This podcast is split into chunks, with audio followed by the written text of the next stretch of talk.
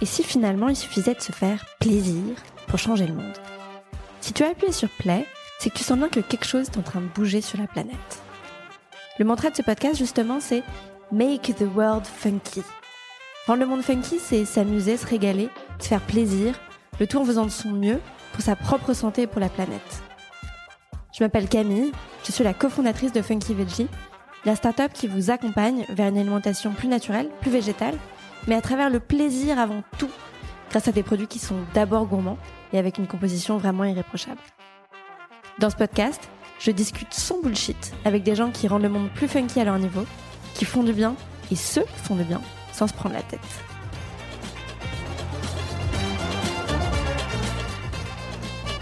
Tous, aujourd'hui je suis avec Sarah qui est la cofondatrice de Unbottled et on parle de son changement de vie.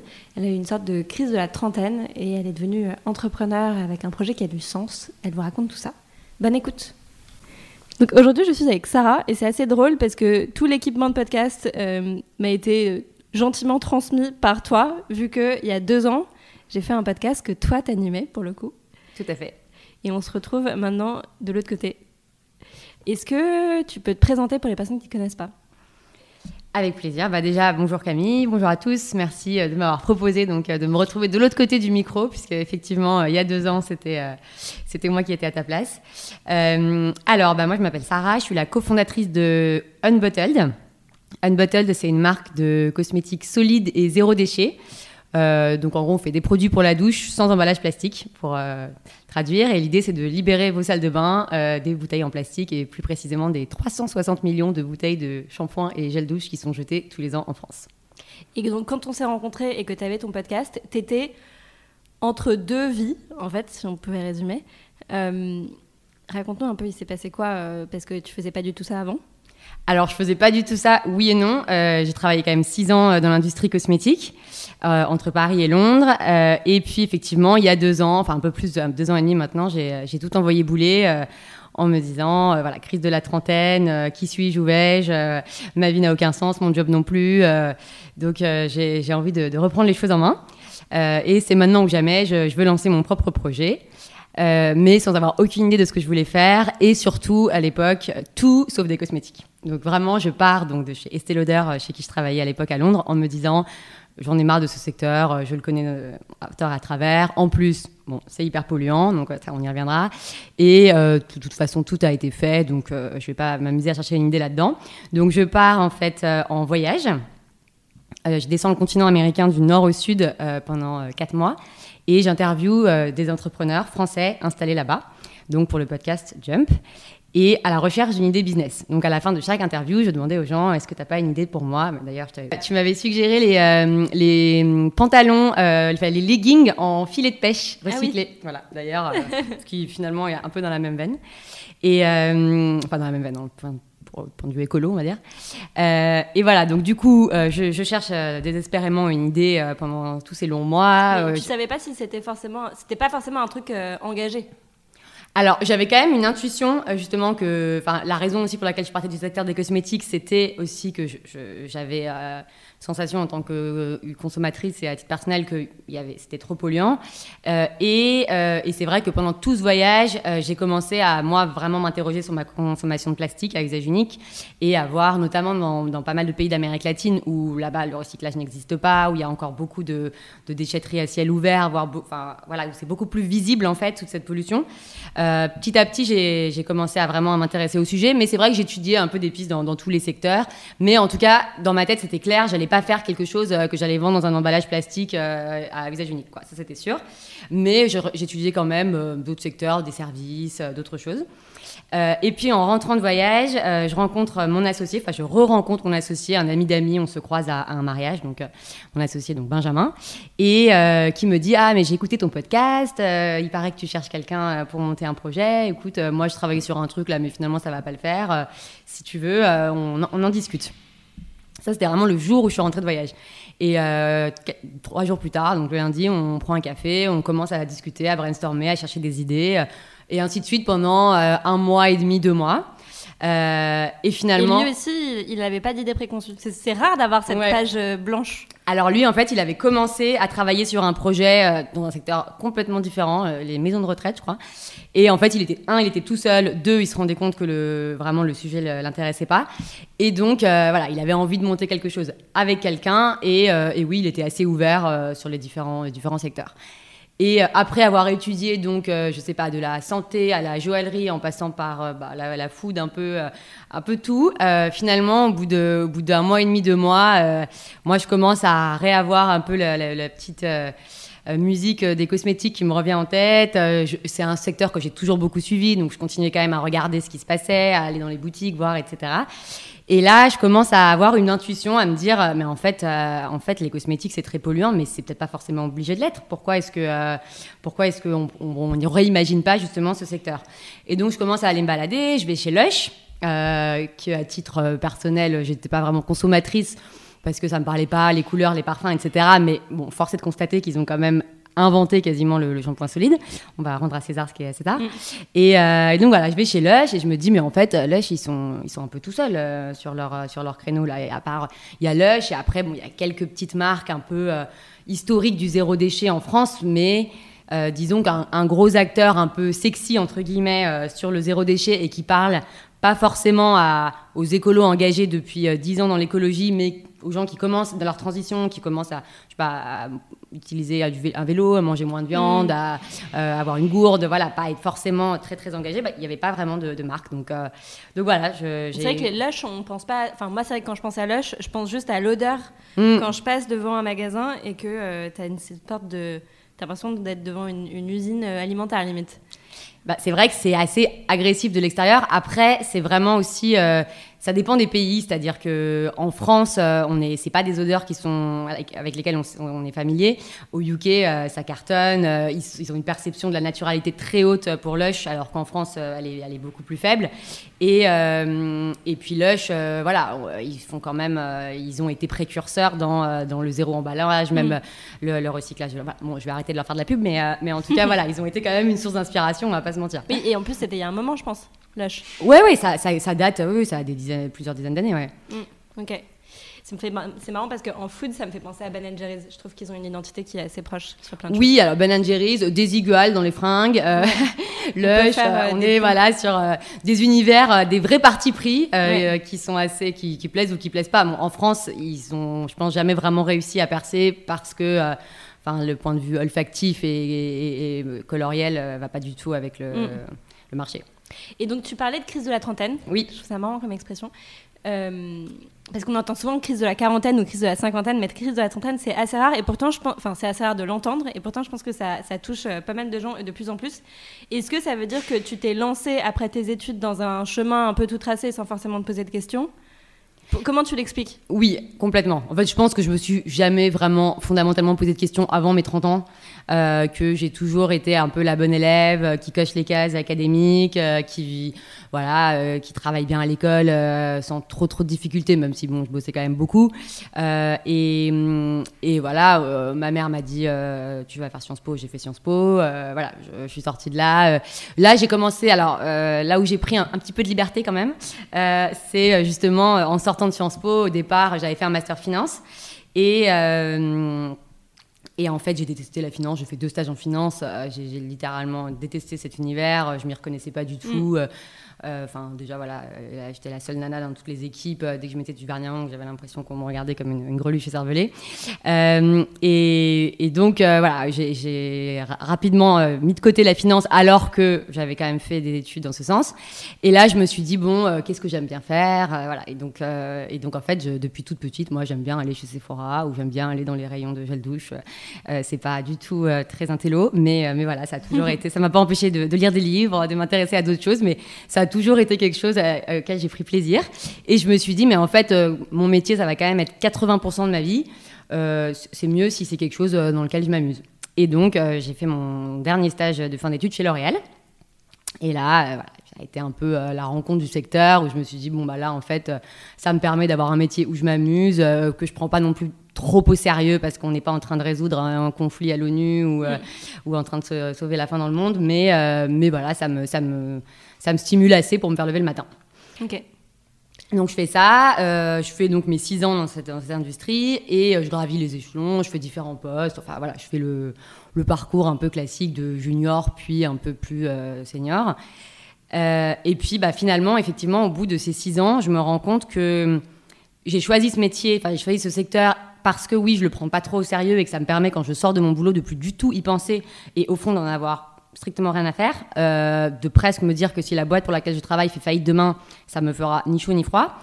Et que ça, c'était en fait l'argument à la base pour lequel j'avais choisi. Et, et petit à petit, en fait, je me rends compte que c'est ce qui m'en détache, puisque, euh, puisqu'en fait, avoir, euh, ça n'a aucun sens au final de, de se lever le matin pour aller euh, faire un travail, euh, ou si demain euh, ça s'arrête, c'est Mm. pas grave quoi. Euh, donc voilà, je me rends compte que j'ai besoin d'avoir autre chose et euh, d'avoir quelque chose vraiment qui m'anime.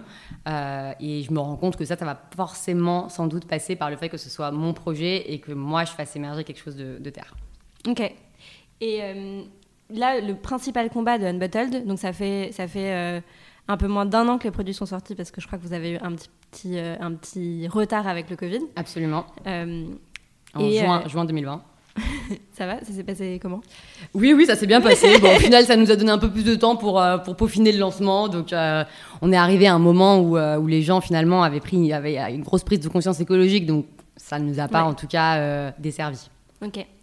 Et, euh, et vous avez permis d'économiser 30 000 produits 300 000. 300 000 Mmh, 300 000. Bah, en fait, bon, du coup, le calcul va être vite fait. Mais euh, en Oui, gros, vous en avez euh, vendu 300 000, quoi. Non, parce que chaque produit est équivalent à 2 à 3 bouteilles. D'accord. Voilà. Donc on Donc a fait une avez- petite moyenne euh, lycée euh, sur les 9 mois. Euh, mais oui, donc on a, on a rencontré quand même euh, un, un- un- notre public. Quoi. On a rencontré un...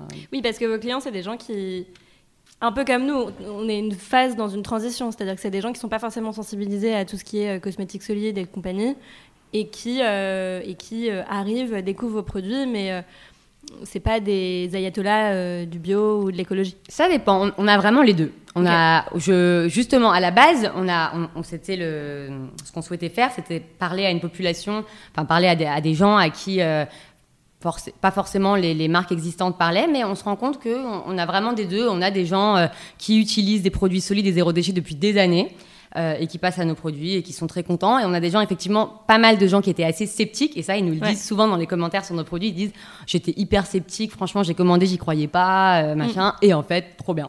Donc, euh, donc on a vraiment les deux. Et, et on est, on est, d'ailleurs très, très content d'arriver à, à séduire ces deux cool. types de clients. Et votre grande.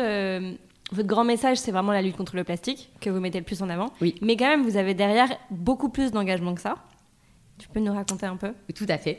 Alors, notre, euh, notre engagement, c'est de libérer votre salle de bain du plastique, mais c'est surtout de le faire sans compromis.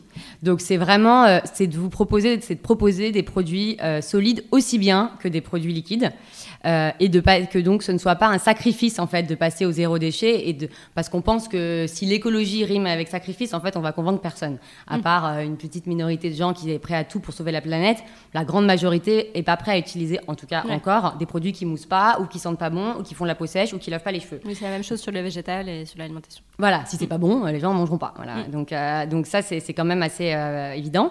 Mais, mais voilà, donc ça, c'est vraiment c'est notre engagement, c'est de vous dire, on va proposer des produits euh, qui moussent, euh, hyper sensoriels, euh, avec des parfums euh, 100% naturels, mais qui sont des vrais parfums créés par des, un parfumeur à Grasse. Et c'est pas euh, juste euh, des huiles essentielles, même si on n'a rien contre les huiles essentielles et il y en a dans, dans- dans un de nos produits, mais, mais ça rentre dans une composition olfactive en fait où le parfum va être euh, du même euh, niveau qu'un parfum dont on va l'habitude d'avoir de, de sentir dans, euh, dans un gel douche de grande conso, même s'il est sans toutes les petites cochonneries qu'il peut y avoir dedans. Ouais. Mais, euh, mais c'est vrai qu'un quelqu'un qui est habitué à un, à un gel douche ou à un shampoing euh, de supermarché va pas forcément se retrouver après dans un produit euh, qui a, qui, a, qui a pas de parfum.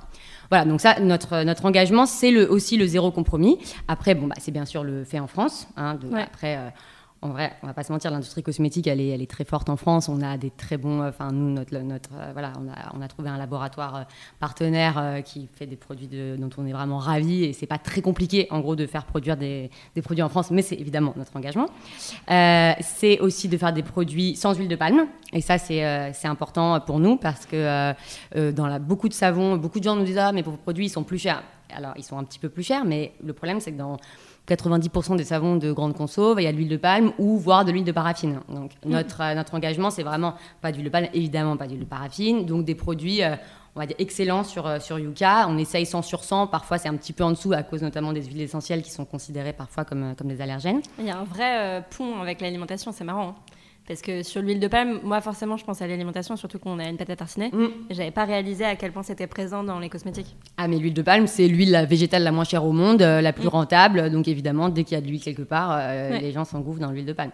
Ok. Donc, euh, donc sans huile de palme, euh, excellent sur Yuka, fait en France, euh, vegan, euh, ça on s'engage aussi, pas de matière, pas de matière animale, Euh, et donc euh, très sensoriel, comme je le disais tout à l'heure. Ok, donc il y a plein plein de choses. C'est quoi la next step du coup? Il y a quelque chose d'autre en termes Alors oui, mais justement, c'est une bonne question. On se la pose tous les jours. Euh, Ouais. Comment est-ce qu'on va aller plus loin? Comment est-ce que euh, on fait d'une entreprise qui est euh, vraiment dont l'essence même est d'être éco-responsable? Comment est-ce qu'on continue à, à aller plus loin dans la démarche? On pense notamment à la certification B Corp. Ah ouais, on est Euh, en cours aussi. Ah ouais. C'est compliqué. Bah oui, oui, on sait. C'est pour ça qu'on y pense, mais pour l'instant, on l'a voilà. Mais, euh, mais ça, on pense que ce sera forcément un, un next step. On pense aussi beaucoup à comment est-ce qu'on va euh, exécuter en fait notre notre concept en magasin et, euh, et dans ou dans nos bureaux. Enfin, comment est par comment est-ce que ça va, par quoi ça va passer le côté éco-responsable dans les matières qu'on va utiliser, euh, dans Ah les- la manière dont on va se fournir en énergie, la manière dont voilà le, le côté euh, vraiment responsable euh, dans tous les domaines. Ça c'est un peu Ça c'est un vrai gros chantier. ouais. Mm, mm, mm. Donc vous êtes vraiment dans cette stratégie des petits pas comme nous où évidemment personne n'est parfait, mais il y a toujours une marge de progression, on peut toujours aller plus loin. Exactement. Alors, personne n'est parfait. Ça, on se bat tous les jours pour le dire et surtout pour déculpabiliser les gens euh, qui nous disent Ah, mais vous n'avez pas d'après-shampoing. Du coup, peut-être que je vais continuer à utiliser mon après-shampoing en bouteille. Alors, déjà, il y a plein de gens qui, je, on le dit euh, parce que c'est ce qu'on nous dit, n'ont plus besoin d'après-shampoing avec notre produit. Mais par ailleurs, euh, si vous en aviez encore besoin parce que vous avez les cheveux très secs, euh, vous avez déjà éliminé une bouteille. Donc, euh, on- nous, on travaille sur un après-shampoing ensuite. Mais voilà, en gros, on peut pas du jour au lendemain euh, virer tout le plastique de sa vie, toutes les bouteilles, que ce soit euh, dans l'alimentaire, dans les produits ménagers, dans, le, dans les cosmétiques. Il faut être un petit peu indulgent avec soi-même et y aller petit à petit parce que sinon, ça décourage tout le monde en fait. Parce que c'est quoi votre plus gros challenge? Bah, notre plus gros challenge, c'est de, développer des produits aussi bien que les produits liquides. C'est-à-dire que vraiment, nous, on veut pas du tout euh, faire de compromis sur, euh, sur la performance. Et, euh, et voilà, et donc du coup, ça prend, ça prend du temps. De, les formules solides, bah, là, l'après-shampoing, par exemple, c'est notre gros, Mm. notre gros sujet. et, et pareil, on nous demande aussi des, des crèmes, etc. Ah, mais les crèmes solides, pour l'instant, c'est aussi complexe. Donc on travaille dessus, mais ça met du temps. Le temps de développement d'un produit, c'est un peu incompressible. Peut pas euh, du jour au lendemain sortir un produit, sauf si on le prend sur étagère, ce qui n'est pas notre cas, évidemment. Ok. Et alors, pour faire la transition avec toi, euh, plus euh, focus sur toi que sur Unbottled, tu disais tout à l'heure que quand tu bossais euh, chez Estée Lauder, tu rentrais le soir et tu pensais plus au boulot. Et je sais que c'est plus le cas, j'imagine, vu Ah non, que tu es c'est- entrepreneur C'est maintenant. plus du tout le cas, effectivement. Et en plus, ça fait, oui, ça fait un an que c'est lancé, mais ça fait combien de temps que vous travaillez sur le projet? Alors, ça fait moins d'un an que c'est lancé, ça fait neuf mois, et ça va faire, euh, du coup, depuis euh, septembre 2020 euh, qu'on travaille sur le projet. Du coup, j'imagine que ton... Enfin, tu dois avoir une charge mentale qui est, qui est forcément très lourde et tu combats comme nous tous le stress au quotidien. C'est quoi tes petits trucs? Comment tu le vis déjà? Est-ce que, est que vraiment le choc est très fort par rapport à ce que tu vivais avant? Et ensuite, comment est-ce que tu fais pour, pour le gérer du mieux possible? Alors, euh, est-ce que, euh, bah, comment je le vis euh, intensément, mais en même temps, je suis tellement passionnée par ce que je fais que je suis ravie de répondre aux clients, euh, même le soir à minuit, euh, même pendant les week-ends, euh, parce que voilà, on va dire que c'est quand même ce qui prend beaucoup de mon temps, c'est de répondre, parce qu'on est encore une toute petite équipe, donc oui, c'est encore moi qui réponds euh, aux mails, aux commentaires Instagram, aux messages sur Instagram, aux commentaires sur Facebook, aux messages sur Facebook. donc il y a beaucoup, beaucoup de voilà, de touch points comme on dit, mais au chat aussi sur notre site. Mais donc je, le fais toujours avec grand plaisir. Après c'est vrai que ça de parfois c'est un petit peu euh, euh, il y, y a beaucoup quoi. Mais euh, donc je suis obligée en fait de pour le vivre mieux. m'imposer de, de- des horaires en fait auxquels je regarde quand je regarde les messages c'est-à-dire que je vais sinon je fais ça toute la journée donc j'évite de faire ça dès que je me lève le matin parce que sinon ça me bouffe justement tout mon espace mental du matin toute ma créativité etc elle est un peu happée par ça donc je préfère le faire par exemple assez tard le soir je termine par ça souvent. je le fais entre aller soit 19 et 20, soit 20 et 21. Et, euh, comme ça, je sais que bah, tous les gens qui m'enverront des messages entre la nuit et le lendemain, bah, ils attendront jusqu'à midi, mais ce sera quand même pas très trop long pour avoir une réponse. Et, euh, donc, ça me permet d'avoir vraiment ma matinée où je sais que c'est le moment où, j'ai les idées le plus claires euh, et où je, je, suis plus productive pour ne pas être polluée par ça. Euh, et après, évidemment, bah, le week-end, euh, j'essaye de couper un peu, mais j'avoue que j'arrive de mm. moins en moins à couper. Donc, euh, déjà sur mon téléphone, voilà, je, ne mets plus toutes les boîtes, je mets juste ma boîte perso pendant quelques heures. Et évidemment, plus je vois le nombre de messages qui augmente, plus j'ai du mal à tenir et à ne pas la lire. Mais, mais j'essaye quand même pendant d'avoir des, plages horaires, on va dire, de, au moins de 6 heures où je regarde pas les messages. Euh, voilà. Après, je dors aussi, ça c'est important. non, mais euh, on le dit souvent. C'est rare. Voilà. Euh, moi, je suis pas du tout quelqu'un qui travaille bien quand je suis épuisée et me coucher à 2 h du matin, me lever à 6, c'est pas possible. Donc, donc je m'impose. J'ai un rythme où, je, me, je me couche quasiment tous les soirs à la même heure et je me réveille toute seule. à la même heure. Donc ah, comme moi. Ouais. C'est rare. Je crois que c'est la première fois que je rencontre quelqu'un qui fait ça comme moi. Bah, pour moi, c'était vraiment un des luxes de l'entrepreneuriat, c'est de me dire, au fond, j'ai pas besoin de réveil là, j'ai pas besoin, personne va me dire euh, si, je, si je suis pas là à 9h01, euh, t'es en retard. Donc je me suis dit, en fait, et le réveil finalement, c'est quelque chose où euh, presque en fait, quand on met un réveil, c'est là où on va dormir plus tard, parce que mm. dans sa tête, on attend le réveil, etc. Alors que quand je, quand je mets pas de réveil, je me réveille quasiment, naturellement, allez, entre 7h30 et 8h tous les jours. Ah ouais, ben moi, pareil, moi, un peu plus tôt, plus 6-7h, mais ah les bah, gens sont en général étonnés. Mm de ça. Mais et du coup, ça fait que quand, quand mon corps a besoin d'un peu plus de sommeil, euh, en général, en fin de semaine, je dors un peu plus. Tu vois. Voilà, mais ça permet de rééquilibrer. Et pour moi, c'est vrai que c'est hyper important. Et je préfère travailler un peu plus tard le soir. Et je préfère, euh, euh, bon, voilà, si vraiment on, on, a quelque chose à finir, etc., je vais, ou un rendez-vous, je vais mettre un réveil. Mais, mais c'est vrai que, et puis bon, là, vu que je travaille, qu'on travaille de chez nous, il n'y a pas un, gros temps de commute. Donc j'arrive quand même, voilà, je commence à travailler à 9h. Mm. Et. Et justement, c'est quoi ton plus grand luxe en tant qu'entrepreneur dans cette nouvelle vie? Mon plus grand luxe? Alors euh, ça c'est une bonne question, j'avoue je vais avoir du mal à, y répondre parce que je ne m'autorise pas grand-chose au final justement. Euh, on devient, quand c'est son propre business, je trouve qu'on j'ai beaucoup de mal à faire l'école buissonnière, j'ai beaucoup de mal à... Je culpabilise en fait. Euh, mm. Donc donc c'est vrai que ça pour l'instant, euh, j'ai rien qui me vient en tête là. Très courant, je suis, ouais. mais je travaille dessus. Ok, et donc est-ce que tu peux nous montrer une journée type? Donc Mm. Tu commences à bosser vers 9h Je commence à bosser vers 9h. Donc, alors, euh, j'ai lu un livre euh, que je conseille à tous qui s'appelle euh, La 25e heure. Ouais. Tu as entendu parler? De productivité. Bon, voilà, il y a avec plein de conseils récoltés auprès d'autres entrepreneurs sur l'organisation du temps de travail, les outils, etc. Bon, il y a plein de trucs de geek que je mettrai jamais en place parce que voilà, je suis pas très geek dans l'âme, mais il y a des, un peu des grands principes d'organisation euh, notamment un qui m'a euh, beaucoup parlé, c'est euh, en fait donc comment organiser sa journée en comparant avec la journée avec un, comme un bocal dans lequel on doit faire rentrer des pierres.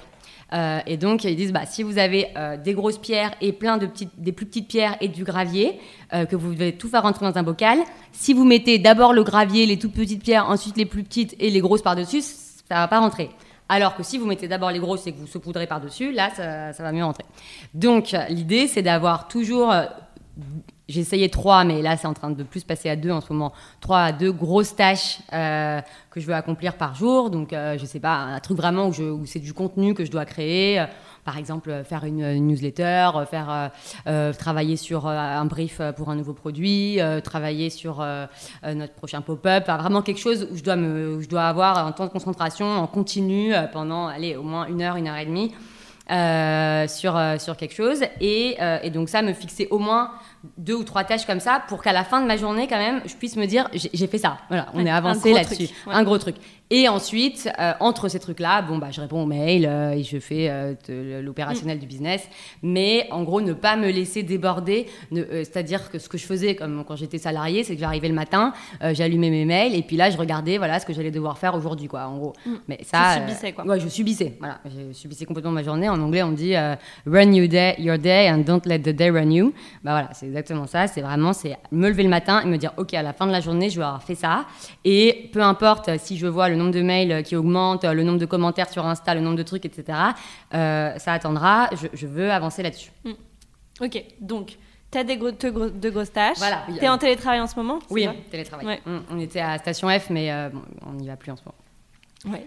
Euh, donc je, je me lève, euh, je me mets devant mon ordi, je, je fais, je commence par ma grosse tâche. Là, j'ai les idées bien claires. Attends, mais avant de te lever, est-ce que t'as des routines? Est-ce que t'as des trucs avant de te mettre sur ton ordi ou est-ce que c'est Mm, direct? Ça dépend. euh, alors j'ai des newsletters que je lis le matin. En général, je lis euh, Madines, euh, l'ADN.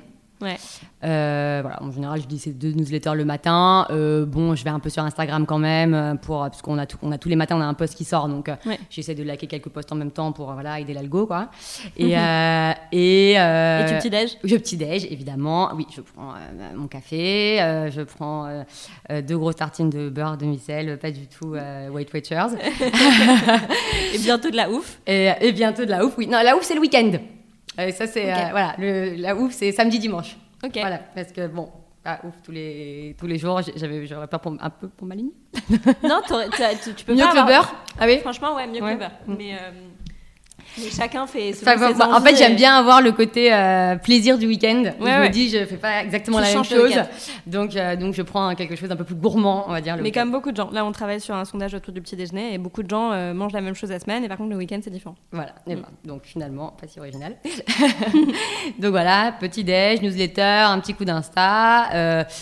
Euh, je commence ma tâche, enfin une de mes grosses tâches de la, journée. Et euh, souvent, avec mon associé, on s'appelle euh, soit dès 9h s'il y a des trucs urgents, soit on s'appelle plutôt vers 10h30, 11h. Euh, là, on fait le point un peu sur les trucs en cours. on n'a pas vraiment de rituel de réunion tel jour à telle heure, etc. Enfin, c'est vraiment on fait au feeling. Après, moi, je note, j'ai un suivi quand même assez clair des, des sujets qu'on- transversaux qu'on a ensemble. Euh, vers midi, euh, là, je commence euh, mes mails. En général, une heure, une heure et demie de mails, Insta, commentaires, voilà, service après-vente, voilà, problème en tout genre. À une heure et demie, pétante, j'arrête parce que j'écoute une émission que j'aime beaucoup qui s'appelle Les Pieds sur Terre sur France Culture. Ok. Voilà, ouais, ça c'est devenu vraiment, avec le confinement, c'est devenu un vrai rituel parce que j'en peux plus des infos, comme beaucoup de gens, je pense, et que j'avais envie d'écouter quelque chose qui n'a rien à voir avec, euh, ce qui, avec l'actualité. J'avais- J'ai quand même envie de m'ouvrir l'esprit à autre chose. Alors avant, j'écoutais énormément de podcasts sur l'entrepreneuriat. Maintenant, j'avoue que je sature un petit peu. euh, je les ai tous écoutés tellement Ah. que, que j'en écoute un peu moins. Ouais, moi non Euh, plus j'en écoute pas ouais. du tout, zéro. J'ai- J'aime bien parler avec des entrepreneurs. Ça, je fais souvent une fois par semaine. Au moins, j'essaie de, de parler avec un entrepreneur et là, on échange, etc. Mais c'est vrai que le podcast, maintenant, c'est un peu plus le moment plaisir. Mm. Euh, donc, je mets les pieds sur terre de 1h30 à 2h euh, pendant que je déjeune. Euh, et là, donc, ça parle de complètement, complètement autre chose. Donc, je vous le conseille si vous voulez vous Ça parle de quoi. Aujourd'hui ça parlait de quoi Ah, franchement, aujourd'hui, c'était hyper glauque. Mais Ah. ça parlait d'un tueur en série de lapins. Ah non, franchement, aujourd'hui, c'était glauque. Mais parfois, c'est un peu plus gai. L'autre jour, par exemple, il faisait un, un mini euh, micro, il faisait un micro-trottoir et il demandait aux gens quel a été le plus beau jour de votre vie. Et euh, déjà, c'était très bien fait parce qu'on entendait vraiment les, les bruits de la rue on, ou du parc. Ou, enfin, on était plongé euh, vraiment dans un autre univers. Et il y avait des réponses très courtes euh, ou des, et des gens qui élaboraient un peu plus. Il y avait des, des plus jeunes, des plus vieux. Enfin, c'était très poétique et ça m'a beaucoup plu. Et ça t'avait pensé à- au tien? Et bah, ça m'a fait me demander est-ce que j'ai eu un plus beau jour de ma vie? Euh, Et effectivement, euh, bon, on va dire qu'aujourd'hui, euh, je pense que ça reste le jour où j'ai été prise à Sciences Po. Parce que j'avais j'avais quand même énormément travaillé pour et, et c'était j'ai j'ai eu l'impression que ça y est, j'allais plus avoir à m'en faire pour ma vie. C'était direct après le bac et c'était Oui. Paris? C'était pareil, ouais. Ah mais je savais pas donc on a fait pareil. Oui, tout à fait. Oui, oui, oui. Mm. mais, euh, mais donc voilà, ça reste quand même un, un- un moment euh, très fort. Euh, après, il y en aura sûrement d'autres, j'espère. Ok. Donc pause déj, les pieds sur terre. Ouais, le pause-déj, les pieds sur terre, donc de 13h30 à 14h. Ensuite, bon voilà, café, on va dire je m'y remets vers 14h15. Euh, là, si j'ai mis une réunion, en général, elle est à ce moment-là. Euh, comme ça, j'enchaîne et je me réarrête pas dans, un, dans autre chose. Euh, donc possiblement une réunion avec euh, soit notre graphiste, soit un, quelqu'un avec qui on, voilà, peu importe, un partenaire, notre labo, voilà. Et ensuite, là, je m'attelle à ma deuxième tâche, moment, donc là, bah, on va dire de 14h30 à, à 16h, ou si j'ai une réunion de 16h à 17h30. Euh, ensuite, là, euh, soit j'ai la motivation d'enchaîner sur ma troisième grosse tâche, soit euh, je commence le- la deuxième phase de mail et de commentaires, etc. Et je m'y remets ensuite après. Ok, donc tu as des sortes de tampons mail entre tes Voilà. grosses tâches. Ouais, exactement. Et je suis assez admirative parce que tu es hyper organisée et c'est bien carré euh, pour une entrepreneur. hein. C'est, Oui, alors c'est hyper important pour moi. J'ai toujours été. Mais moi, je suis, Mais t'as le, raison, hein. je suis le genre de personne qui, euh, son kiff dans la vie, c'est de faire des to-do list sur Note avec des petits checks. Et ce que j'aime, c'est checker. Et si je fais quelque chose que j'ai pas écrit, je le réécris ensuite pour pouvoir le barrer. Je suis comme toi, mais euh, je suis totalement comme toi. Et je me rends compte que parfois, par contre, c'est un, c'est un problème. Parce que tu fais les choses. Enfin, moi, parfois, il m'arrive de faire les choses pour les barrer Oui. et pour ce fameux surlignage stabilo qui est extrêmement jouissif.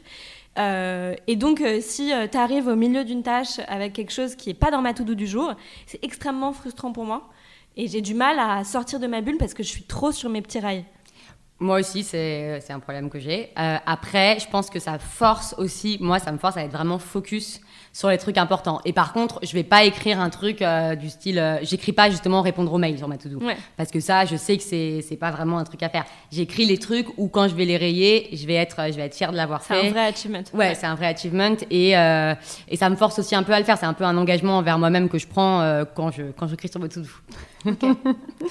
Euh, et donc, tu finis ta journée vers 19-20 heures. Ouais, voilà, on va dire 20h, ça dépend. En ce moment, c'est plutôt 20h, 21h, mais Tu fais du sport, tu essaies de te défouler ou pas? Non. Ça, pas? ça, le sport, alors euh, vraiment, j'ai honte, mais pas du tout. Mais non, mais justement, c'est ça qui est bien aussi, je trouve, c'est de montrer euh, le côté euh, parfaitement imparfait de euh, Mm. ok, bah, ta priorité aujourd'hui, c'est Unbottled, et c'est le truc qui te fait vibrer et qui te nourrit aussi, même si tu y, tu y mets beaucoup d'énergie, ça te donne de l'énergie en réalité, et euh, et t'es pas euh, à fond sur tous les fronts. Et c'est totalement ok. Et surtout, j'ai jamais été une grande sportive, donc c'est pas un gros sacrifice que j'ai fait pour Oui, moi. c'est pas un euh, objectif voilà. dans ta vie. Pas pour l'instant, en tout cas. Pas pour l'instant. Mais euh, non, j'aime bien marcher, donc souvent je me fais une grande balade le week-end. euh, je fais euh, mes euh, 15 000 pas. euh, voilà, je, je marche dans Paris, j'aime beaucoup Paris. euh, Ok. Je m'imprègne. Après, c'est important de s'aérer l'esprit, donc j'essaye de marcher. En ce moment, c'est vrai que j'ai un peu tendance à rester enfermée chez moi vu le contexte, mais, mais j'essaie de, de m'aérer l'esprit, ne serait-ce que pour me nourrir de, de ce que je vois à l'extérieur. Mm. Et tu cuisines ou pas? Oui, ça, je cuisine. Ah, Ouais, recette passe-partout alors, Ouais. c'est quoi? Recette passe-partout. euh, que Non, mais en fait, j'ai un panier de légumes euh, qui m'est livré toutes les semaines. Ouais. Euh, je suis abonnée à Potager City. Ouais. Voilà, donc, et c'est eux qui choisissent en fait. Donc, donc ça, j'aime beaucoup parce que ça me force à manger des trucs très différents. Donc, je fais souvent l'hiver, je fais des, des pleins de potage. euh, ils me livrent des panais, des carottes, etc. Je fais ça. Et là, ils m'ont livré des épinards. Donc, ce week-end, mon challenge, c'est de cuisiner des épinards. Mm, Ok, cool. Et ben écoute, dernière question. Oui. Ce podcast, il s'appelle Make the World Funky. Ça veut dire quoi pour toi? Euh, ça veut dire, euh, ça veut dire plein de choses. Euh, déjà, ça, ça va très bien avec une phrase que, que je me répète souvent, c'est ne prends pas la vie trop au sérieux, tu n'en sortiras pas vivant, qui résonne un petit peu euh, tristement en ce moment, mais voilà, en gros, c'est essayer de voir la vie du bon côté, le verre à moitié plein, et, et un peu les petits plaisirs quotidiens. Make the world funky, pour moi, c'est c'est savoir apprécier euh, tous les petits bonheurs, euh, pas forcément euh, se projeter dans des, des schémas de long terme, mais, mais tous les jours euh, prendre le meilleur de ce que la vie a à offrir. J'ai noté ta petite citation. Ah Je vais l'envoyer à quelques personnes. Merci beaucoup. Bah, avec plaisir, merci de m'avoir invité. Merci beaucoup pour votre écoute. J'espère que ça vous a plu. N'hésitez pas à mettre un petit avis, en particulier sur Apple Podcast. Ça nous aide énormément. Et à me dire ce que vous en pensez, que ce soit sur le compte de Funky Veggie sur Instagram ou sur mon compte perso, Camille Azou. À bientôt.